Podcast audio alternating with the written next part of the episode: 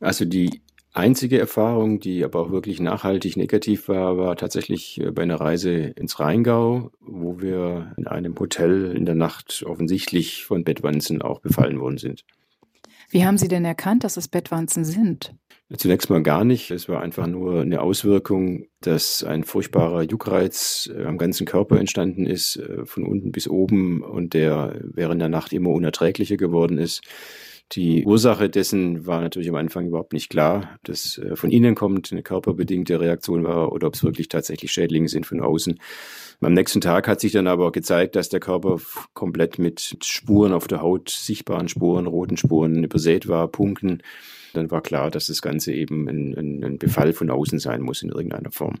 Und wie sind Sie dann vorgegangen? Ja, zunächst mal gab es eine Reklamation im Haus und dann aber sind wir zum Arzt gegangen beziehungsweise ins Krankenhaus, war ein Wochenende, Notaufnahme im Krankenhaus und haben versucht, eben dort Hilfe zu bekommen, weil dieser Juckreiz einfach unerträglich war und brauchten einfach Abhilfe gegen diese Juckerei.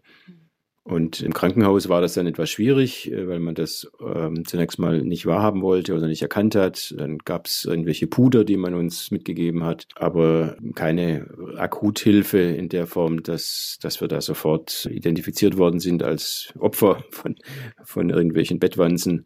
Wir mussten uns auch schon selber helfen. Wie war es dann? Man hat ja dann auch Sorge, dass man etwas aus dem Hotel mit nach Hause nimmt. Wie sind Sie da vorgegangen?